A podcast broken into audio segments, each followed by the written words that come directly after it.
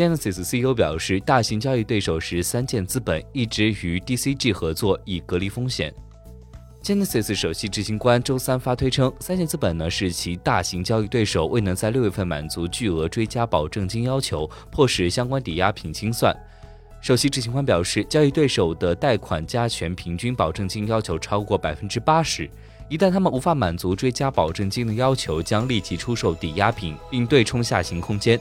Genesis 一直与母公司 DCG 合作，以继续隔离风险。DCG 还承担了 Genesis 对对冲基金三箭资本相关的某些债务，以确保 Genesis 有长期资本运营和继续扩展。